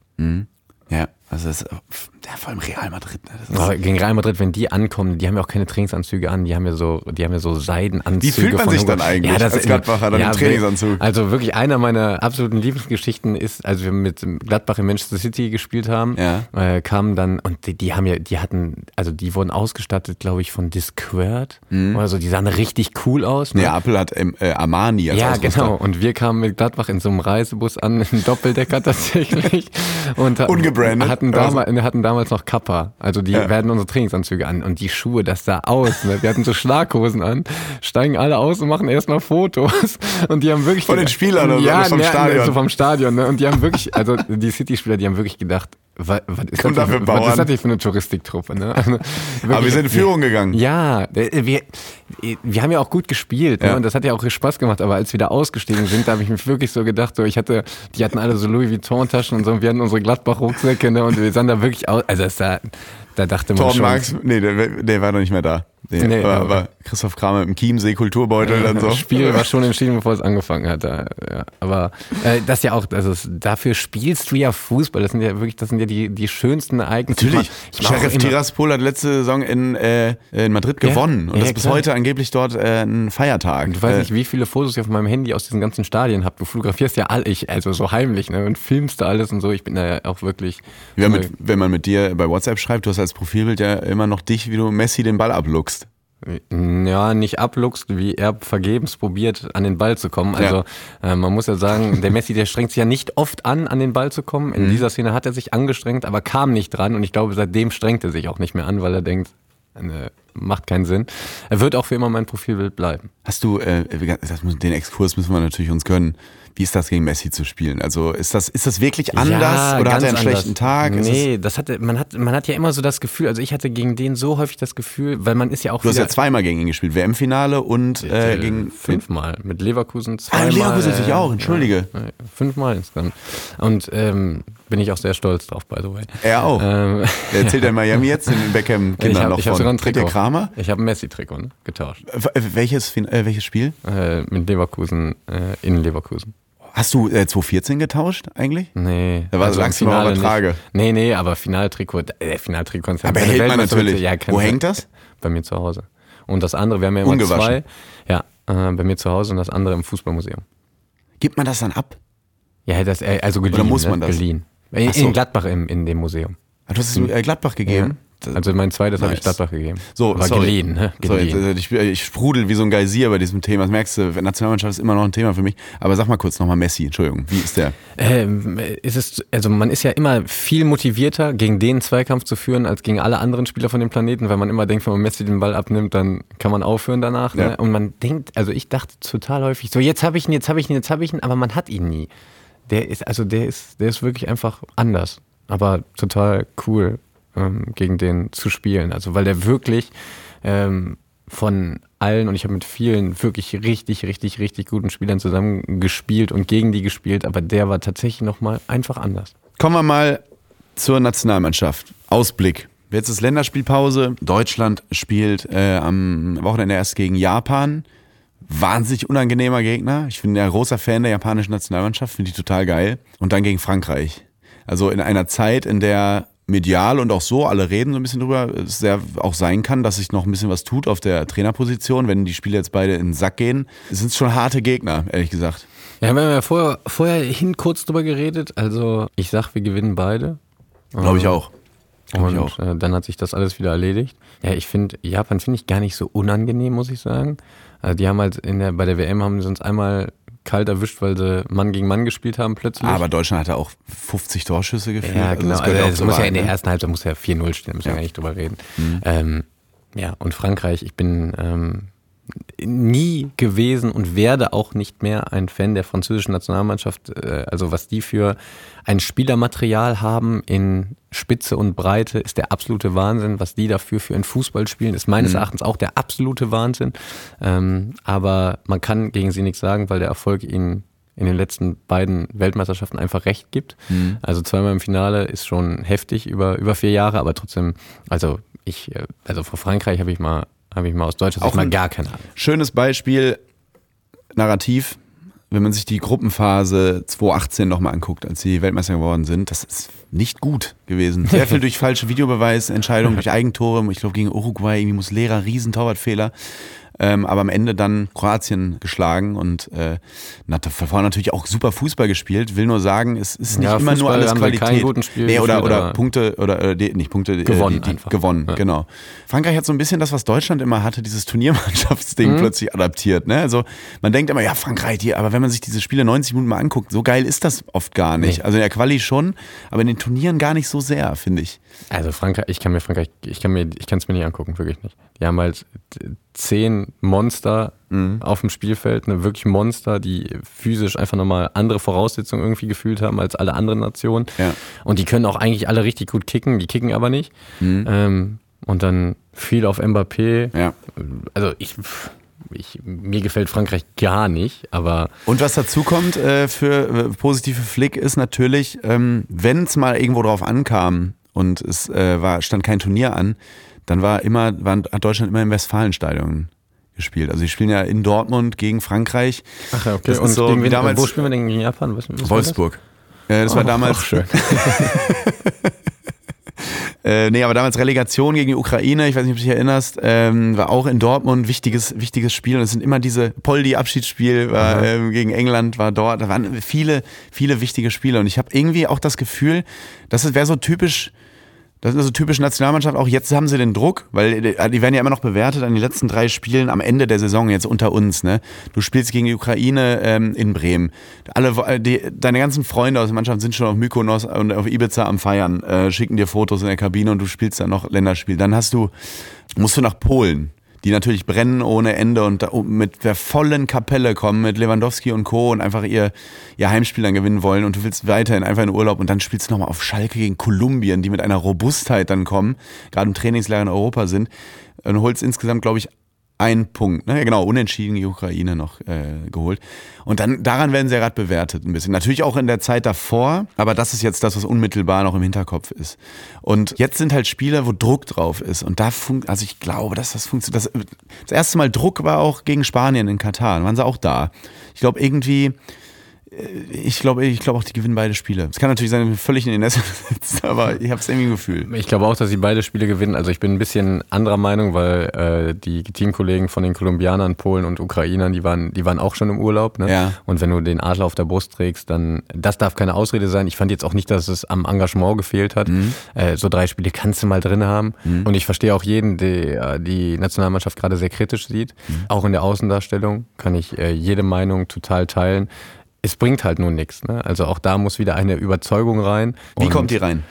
Das, das Multifaktoriell, ist, oder? Ja, voll, genau. Multifaktoriell ist ein richtig geiles Wort. Ähm, und das passt hier auch wirklich perfekt. Man muss, dann, man muss natürlich sagen, gerade habe ich so das Gefühl, dass äh, vor zehn Jahren äh, deutscher Nationalspieler, ganze Nation saß am Fernseher und alle, boah, heute spielt Deutschland, äh, egal was für ein Spiel, wenn es ein scheiß Freundschaftsspiel war. Mhm. Und alle wollten so Deutschland sehen, komm, wir gewinnen, wie geil ist das denn, Nationalmannschaft, richtiger Hype. Und heute ist es so, ähm, alle, die so richtig Fans sind, sagen, nee, ich gehe ich gehe jetzt lieber ähm, irgendwie ein, ein, Bier trinken mhm. und dann sitzen da irgendwie sechs oder sieben Millionen von Fernsehgeräten und sagen, so, Mhm. Jetzt gucke ich mal, was heute passiert. Mhm. Die, die, können ja heute wieder gar nicht. Jetzt bin ich mal gespannt, dann zeigt mhm. mal.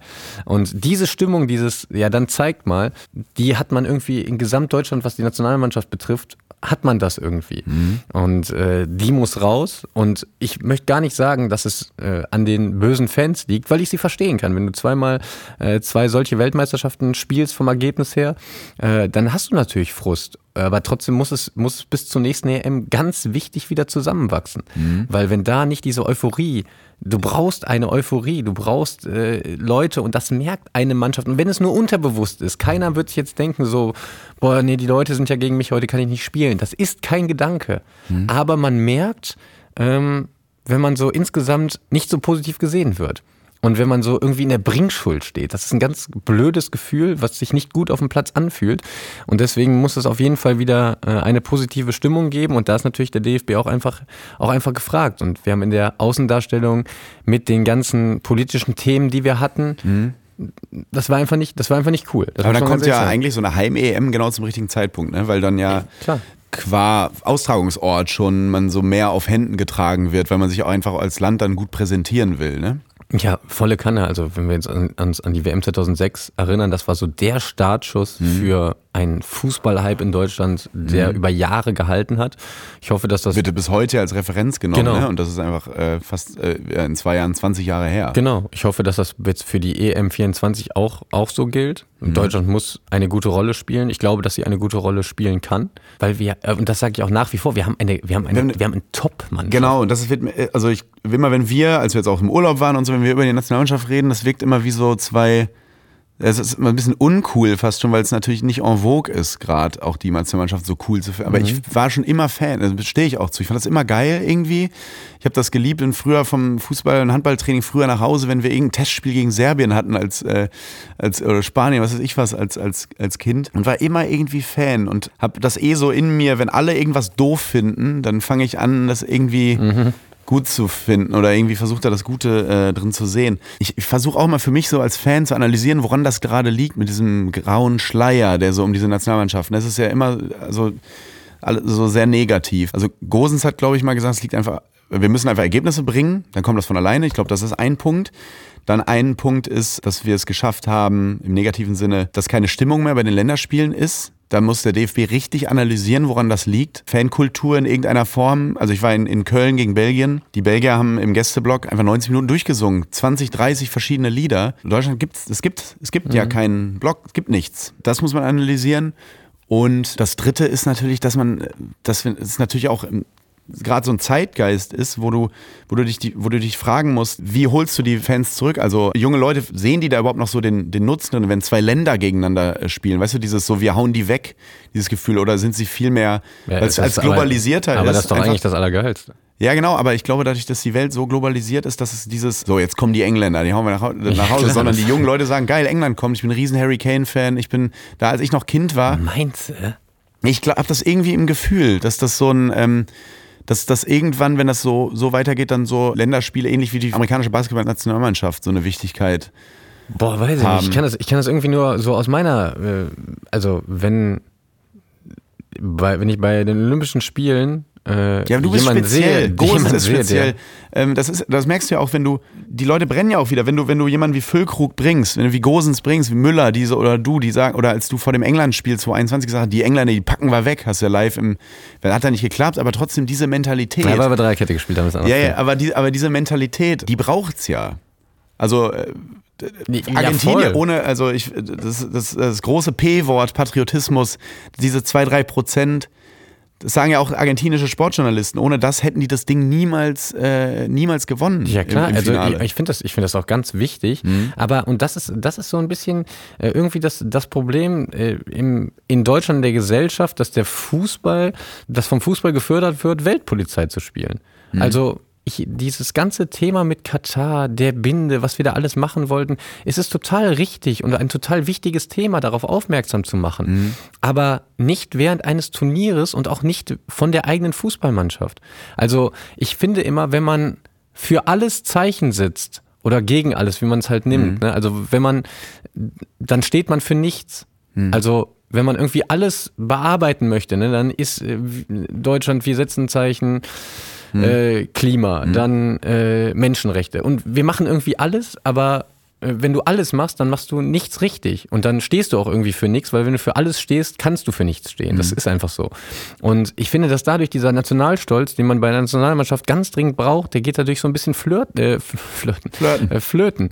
Und, Aber äh, das ist ja immer die, die lange Diskussion. Es gibt ja viele, die sagen, Es braucht es nicht. Es reicht gut Fußball zu spielen, als Team sich zu sehen. 100, also 100 Aber Prozent. oder- Am oder- Ende, am wie Ende war das reicht- 2014 Am, am, am Ende entscheidet Mhm. immer die Qualität. Immer. Und das wird auch immer so sein. Aber wenn die Qualität ungefähr gleich ist, und das ist bei ganz vielen Mannschaften im Vereinsfußball und auch auf internationaler Ebene noch mehr so, dann entscheiden halt wirklich diese 2-3 Prozent. Und es kann auch mal Spielglück sein. Also diese 2-3 Prozent ist immer nicht nur Nationalstolz, sondern es ist auch Spielglück, taktische Dinge spielen da rein, Spielplan, Gruppen, was für eine Gruppe hast du, wen bekommst du wann in der Gruppe, das spielt ja alles rein. Aber Nationalstolz und dieses Gefühl zu haben, boah, wie geil ist das für mein Land zu spielen und nicht dieses Gefühl zu haben, boah, mein Land ist jetzt nicht so richtig, steht jetzt nicht so richtig hinter mir, sondern möchte, eigentlich möchten sie mich auch ein bisschen scheitern sehen. Äh, so habe ich das Gefühl in Deutschland, dass es, dass es dann nicht, dann kann sich auch kein Nationalstolz entwickeln. Und 2014, wir haben teilweise, man kriegt ja alles mit, da war das noch nicht so ganz, da gab es Instagram gerade ganz neu, aber wenn man so bei YouTube geguckt hat oder wir haben die Spiele dann immer im Campo Bahia geguckt und man hat dann, dann wurde nach Deutschland geschaltet, äh, was da, wie, wie es so abging zu Hause, ne? Und da hast du schon so ein Gefühl gehabt, ey, eine ganze Nation steht einfach hinter uns, ne? Und was das für ein Gefühl war, ne? Ja, das ist, das, das gibt dir schon was, ne? auch als Mannschaft. Dann hat's ja nach dem Mertesacker-Video hat sie auch so ein bisschen so Wagenburg-Mentalität, so kommen wir gegen die Presse. Ähm, also ich sag dir, das kann auch, das haben sie ja gerade auch aktuell, aber trotzdem hattest du immer das Gefühl, ja, Presse war immer so ein bisschen gegen uns, weil deutsche Presse ist halt deutsche Presse. Aber das Land stand hinter dir. Und im Moment habe ich nicht das Gefühl, dass das Land hinter der Nationalmannschaft steht. Aus multifaktorellen Gründen. Ja, ja. Unter anderem Ähm, auch aus sportlichen, einfach genau, weil es 100 einfach nicht lief. Ne? Aber ja. das ist, glaube ich, ein ganz, ganz wichtiger Punkt, dass jeder spürt und das ist nochmal, das ist kein aktiver Gedanke, dass man denkt, boah, ich kann gar nicht so gut spielen, weil das Land nicht hinter mir steht. Aber es gibt jedem etwas, wenn man merkt, boah, da sind aber mal 82 Millionen, die drücken mir aber mal richtig die Daumen. Hansi Flick, wir haben ja eben drüber gesprochen, steht so ein bisschen, äh, steht in der Kritik und weiß das natürlich selber auch. Weiß, wie wichtig die, die Spiele jetzt sind. Wie lässt man dann spielen? Also du, der ist ja sehr erfahren, hat Triple geholt und ist, ja, müssen wir nicht drum rumreden, ein, Top-Trainer, er äh, sehr erfolgreich, die Titel geben ihm recht. Beeinflusst das so ein Trainer, glaubst du? Also versucht er jetzt defensiver zu spielen oder versucht, also wir versuchen Hauptsache nicht gegen Frankreich untergehen? Versucht er seinen Job zu retten? Das Frage. Ja, das ist, wie gesagt, ich war noch nie in dieser äh, Trainerposition. Ich glaube nicht, dass ähm, du dich davon beeinflussen darfst. Da geht's auch wieder einfach um Überzeugung. Und wenn du überzeugt bist, äh, dass du, und ich wäre davon überzeugt, dass du gegen Frankreich ganz viel den Ball haben musst, ganz viel über die Mbappé-Seite ein einfaches 2 gegen 1 oder 3 gegen 2 am Ende ausspielen kannst und musst und da ganz viel Ballbesitz in dieser, in dieser Region haben kannst und musst. Das, das wäre meine Überzeugung und die würde ich nicht über den Haufen werfen, äh, weil ich mir denke, boah, aber kann natürlich sein, dass der Mbappé mich dann im Umschaltspiel zweimal, weißt du, zweimal rutscht einer aus und dann läuft einer aufs Tor zu und dann liegt es 2-0 zurück und das äh, Spiel ist weg. Es geht auch da um Überzeugung einfach. Und nun Werbung. Leute, mir ist was Lustiges aufgefallen und zwar bei unseren Landsleuten, bei den Deutschen. Und zwar, wenn die im Urlaub sind, im Ausland und Englisch sprechen müssen und dann irgendwie nicht weiter wissen bezüglich Vokabeln, dass sie dann irgendwie immer so das überbrücken, so singend oder so. Ja, mit so komischen Geräuschen. Ich kann das schlecht erklären. Ich mach's mal vor. Und zwar, wir bleiben mal im Bereich Fußball. Da heißt es dann irgendwie so, yes, Germany is good äh, in football, but Netherlands, äh, äh. Dann machen die irgendwie immer so. Yes, äh, Inter, very good. Inter, very good. But Milan. Ist euch das auch schon mal aufgefallen? Ich finde das total lustig. Damit man in solchen Situationen nicht mehr singen muss oder so komische Geräusche von sich geben muss, empfehle ich Bubble. Das ist mein heutiger Werbepartner. Bubble, die Sprachlern-App. Ich bin großer Fan. Gerade jetzt vorm Urlaub, Leute. Nochmal was drauf schaffen, damit man irgendwie einen coolen Alltag haben kann im Urlaub. Egal ob in Italien, in Spanien, in England, in Frankreich, wo auch immer ihr Urlaub machen wollt. Mit Bubble habt ihr die preisgekrönte Sprachlern-App mit Sprachkursen für 14 Sprachen an der Hand. Und die Lektionen von Bubble behandeln alltagsrelevante Themen und enthalten kurze, realistische Dialoge direkt aus dem Leben. Und das Coole halt, so kann man, wie gesagt, das Gelernte direkt im echten Leben anwenden und muss nicht. "Mm, mm, Spaghetti ist gut, but Pizza. mm, ah, ah." Und da kann man sich einfach gezielt auf mögliche Situationen oder Begegnungen auf Reisen eben vorbereiten. Und alle Lerninhalte werden von einem Team aus mehr als 200 Sprachexpertinnen und Experten erstellt. Und die Lektionen dauern circa 10 bis 15 Minuten nur und passen wirklich in jeden Terminkalender. Und ihr könnt eure Aussprache ab Tag 1 mit KI-gestützter Spracherkennungssoftware trainieren. Und ihr könnt aus einer Vielzahl von Lernmethoden wählen. Und so bleibt das Lernen eben abwechslungsreich und effektiv.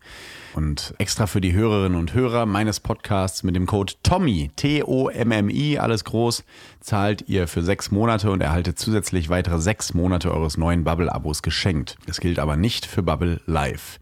Also, ihr zahlt für sechs Monate und lernt ein ganzes Jahr. Der Code ist bis zum 30.06.2024 gültig und einlösen könnt ihr den Code auf bubble.com slash Audio. Den Link und alle Infos findet ihr auch in den Show Notes. Und jetzt, liebe Freunde, geht es weiter mit Copa TS. Eine Frage hätte ich noch zur, ähm, zu einer Nominierung, die mich so ein bisschen beschäftigt. Leon Goretzka, dein alter Spätzle aus Bochum, der war drauf und dran. Eigentlich hieß es so, den Verein vielleicht so noch zu wechseln. Tuchel würde nicht so auf ihn setzen. Dann hat er in Bremen begonnen, war eigentlich der beste Mann auf dem Platz äh, oder mit einer der besten. Hat danach auch Stamm gespielt und wird dann nicht mehr eingeladen. Ähm, ist das, da denke ich sofort, ist doch pädagogisch nicht besonders sinnvoll, wenn man langfristig nicht auf ihn setzt oder äh, wird da im Hintergrund dann noch sehr lang kommuniziert mit dem Spieler? Also ruft dann der Nationaltrainer an und sagt folgendes, ich sehe das, dass du da top spielst gerade, aber ich will gerade mal anderen die Chance geben oder wie läuft das? Weil äh, ich würde jetzt denken als Spieler, hä, was soll ich noch machen? Also Leon Goretzka ist ja ein unfassbar verdienter Spieler für Deutschland und ich bin mir sicher, auch mit der gemeinsamen Zeit, also ich weiß es nicht, aber ich bin mir schon sicher, dass Hansi Flick, äh, dass die mal ein bisschen länger telefoniert Mhm. haben, als äh, du bist nicht dabei.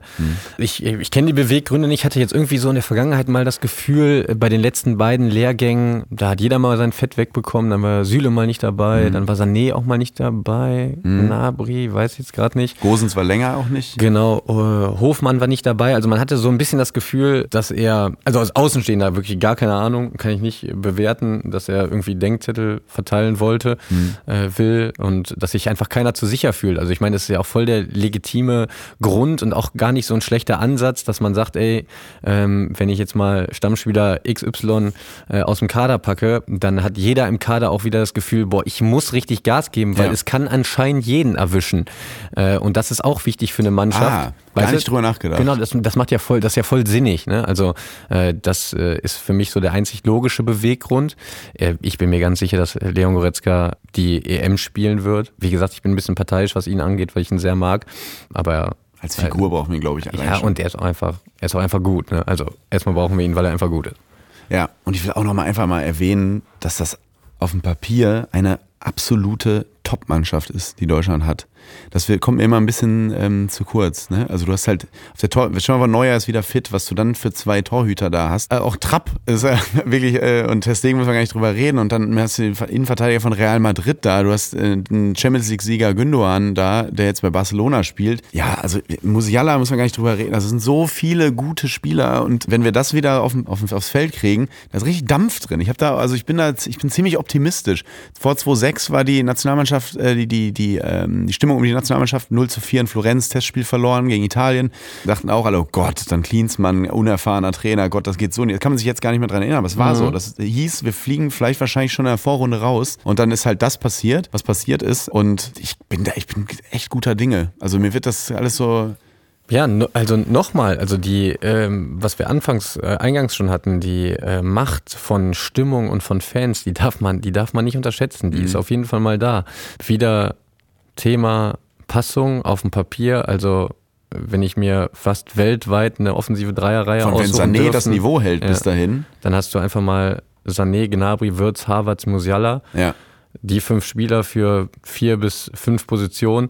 Füllkrug noch, also du hast ja wirklich absolute, äh, schon wirklich Weltklasse auf Ja. diesen Positionen. Aber es geht immer darum, es auf den Platz zu bringen. Ne? Mhm. Und warum das manchmal nicht so ist, ne? es ist genauso wie Vincenzo Griffo. Warum funktioniert der in Gladbach nicht? Das geht ja gar nicht. Also ich würde jetzt wieder Vincenzo... Mhm. Vergessen immer viele, ja, dass er bei Gladbach gespielt hat. ja, ich würde den jetzt blind wieder kaufen, weil ich den einfach so gut finde. Aber warum hat er bei uns wirklich nicht so gut Luc de funktioniert? Jong schießt 30 Tore, kommt zu Gladbach, schießt kaum Tore, geht von Gladbach weg, schießt wieder 30 Tore. Es ist genauso wie Giro Immobile. Das gibt's ja auch. Ja. Das gibt's ja nicht nur auf Vereinsebene, sondern auch auf Länderebene. Das ist kein Spieler für die Bundesliga, aber ein Spieler für die Serie A. Der schießt in Dortmund 0 Tore, äh, schießt vorher in Italien 30 Tore, nach Dortmund in Italien 30 Tore, kommt er jetzt zurück in die Bundesliga und geht zu uns, Ja. so egal wem schießt er wieder null Tore. Das ist halt, es ist ein anderer Spielstil und deswegen, also dieses Thema Passung, ne, das ist ein ganz großes und diese Chemie zu finden, auch von der Anordnung, ist ein riesen Unterschied, ob du Dreier- oder Viererkette spielst. Du brauchst die Spielertypen. Also ich würde sagen, unsere Sechser in der Nationalmannschaft brauchen eigentlich eine Viererkette. Dann äh, City ist natürlich dann mit Gündogan ist nochmal was ganz anderes, weil die das sowieso, äh, es wird jetzt zu viel. ja alles. Genau, das wird, das wird jetzt zu viel. Aber es ist einfach ein, ein großer Unterschied, was du für eine Art Flügelspieler hast, wo sich die Leute wohlfühlen, in welchen Räumen. Also man muss sich so viele Gedanken machen und da muss man auch ganz viel ausprobieren. Mhm. Also, weil du so viele gute Spieler eigentlich hast, wenn die es nicht aufs Tablett bringen, ne, so dann, sagt man Tablett bringen? Äh, heute ja. Tableau. Ja, ja, Tableau, ja, Tableau, genau, Tableau. Wenn die es nicht aufs Tableau bringen, dann, ja, dann äh, kannst du, dann kannst du dir nichts davon kaufen, dann ist die Stimmung halt so, wie sie ist. Ich bin gespannt. Also wir sagen beide, gewinnen beide Spiele. Ich würde vielleicht ein bisschen zurückrudern. Ich glaube, sie verlieren keins. Nein, ich glaube, also ich, ich, ich bin gespannt. Äh, Und selbst wenn sie, wenn sie jetzt äh, nicht erfolgreich sind, bleibe ich trotzdem optimistisch, was das Turnier angeht, weil ich genau weiß, wie PR funktioniert, wie Stimmung funktioniert und das wird im Juni, im Mai, April geht's los, so die mit der Stimmung. Dann Ja, kriegst du das klar. erstmal im Netto zum, zur Kiste Krombacher dein komisches Deutschland-Trikot für zwei Euro drauf. Dann siehst du wieder den Charan mit dem Deutschland-Fähnchen und so. Dann geht's so, dann kriegst du die Deutschland-Autowäsche äh, und so. Dann geht's so langsam los und dann werden die Leute wieder verrückt. Und äh, ich glaube, dann ist eine ganz andere. St ich, ich bin, ich bin guter Dinge, ehrlich gesagt. Ja, das ist ja auch schön. Und das ist ja auch, das, das Schöne an Stimmung ist ja auch gerade im Fußball, Ja. dass sie Woche für Woche eine andere ist. Und ich sag auch, also zur EM24, ne, äh, ist es ganz kackegal, was jetzt gerade passiert. Ähm, da wird schon eine vernünftige Stimmung im Land sein. Ähm, wobei ich auch dabei, damit bleibe, ist eine, schwierige Auf eine schwierigere Aufgabe als 2006, ähm, weil die Stimmung gerade schon extrem negativ ist. Ja, ja, das stimmt. Aber es ist auch noch ein Jahr hin fast. Ja. Deswegen das packen wir schon. Christoph, es hat mir vielen, äh, vielen Spaß, vielen, vielen Dank, wollte ich sagen. Es hat mir vielen, vielen Spaß gemacht. Vielen, vielen Dank. Es hat mir sehr viel Spaß gemacht. Äh, wir hören uns dann ja bald wieder hier. Danke, dass du mitgemacht hast. Ganz, ganz toll. Wir könnten stundenlang, jetzt äh, konnte man die Leute mal so ein bisschen mithorchen lassen, weil als wir in Kroatien zusammen waren, so war das jeden Abend. Ja. So der Typ Als- ist so fußballverrückt, dass ich mal ganz kurz sagen, man sagt ja immer, Fußballspieler sind Snobs, die wollen in die geilsten Restaurants. Wir sind im Urlaub angekommen. Wir waren in der größten Kaschemme, glaube ich, dieses Ortes, weil Christoph rausgekriegt hat, dass die ähm, Relegation zeigen, Stuttgart gegen HSV. Wollte er unbedingt gucken, da haben wir, glaube ich, den ekligsten Burger unseres Lebens Der gegessen. war wirklich eklig. Aber Äh, das Bier war gut. Ich hab, wir haben Das war einfach nur richtig gut. gehofft, dass der irgendwie drin bleibt, wenn ich Salmonellenvergiftung habe am nächsten Tag. Aber einfach nur, um auf einem ganz kleinen Fernseher irgendwie Stuttgart gegen HSV zu gucken. Also so sind Fußballprofis manchmal auch. Also ich war eigentlich der Snob. Ich dachte, ich glaube, ich trinke. Ich habe auch gesagt, ich glaube, ich trinke nur was. Ich glaube, ich trinke nur was. Und dazu schon die Pommes im, im Mund. Ja, und man muss natürlich sagen, die, die Strandbude, die hatte natürlich aber auch noch Blick, ne? Also, Ja, da sind, wir, da sind wir mit so, einem, mit, so einem ganz, mit so einem ganz kleinen Boot hingefahren. Wir Ja. sind fast untergegangen und sind auch zweimal ganz übel ins Wasser getreten bei der Landbetretung, Ja. äh, Begehung. Aber also es war ein wunderschöner äh, Abend. Nur schade halt, dass, dass, die, dass die Messe so schnell gelesen war beim Spiel. Das stimmt. Das stimmt. Und ich wollte dann auch zur Halbzeit schon, dachte ich, komm, nee, so 60. Na, können wir Ja. mal gehen. Du hast gesagt, nee, wir gucken das jetzt hier zu Ende. Fußballprofi, so können sie auch sein. Jetzt hast du natürlich das, das, das Wort Boot noch mit reingebracht. Das hast du alles wie am Arsch eingerissen, was ich Ja, dir das, war, gerade. das, war so ein, das war ein ganz kleines Boot, ein ganz kleines. Aber äh, ich muss auch sagen, also ich weiß nicht, ob ich diesen Geheimtipp weitergeben soll, aber wir haben mal einen richtigen Schnapper gemacht. Ne? Also so eine so ein Katamaran auf Mallorca, das kostet irgendwie keine Ahnung 100.000 die Woche und wir paddeln da mit so einem Ding rum für waren auch zu geizig, äh, den Motor anzumachen, sind immer gesegelt. Also ja, weil damit wir kaum Sprit. ja, genau. Ja. Wir hatten am Ende hatten wir 162 Euro Sprit für über eine Woche. Das wäre So. ja nix. Ja. So, da, da sind wir wieder beim Klimaretten. Ja, genau. Der Christoph Kramer nämlich. Für die Menschen. Gesegelt vielen, vielen Dank. einfach. Dankeschön. Danke. Bis bald. Bis bald. Tschüss. Neue Folgen von Copper TS hört ihr immer dienstags überall, wo es Podcasts gibt. Um keine Folge zu verpassen, folgt dem Podcast und aktiviert die Glocke. Copper TS ist ein Studio Womans Original. Executive Producer Konstantin Seidenstücker und Jon Hanschin. Redaktion Gregor Rühl und Tobias Ahrens. Ton und Schnitt Jonas Hafke. Vielen Dank an unser Ensemble, an Dr. Turit Knag, Jana Wosnitzer, Terence Boyd, Gregor Rühl und Christoph Kramer.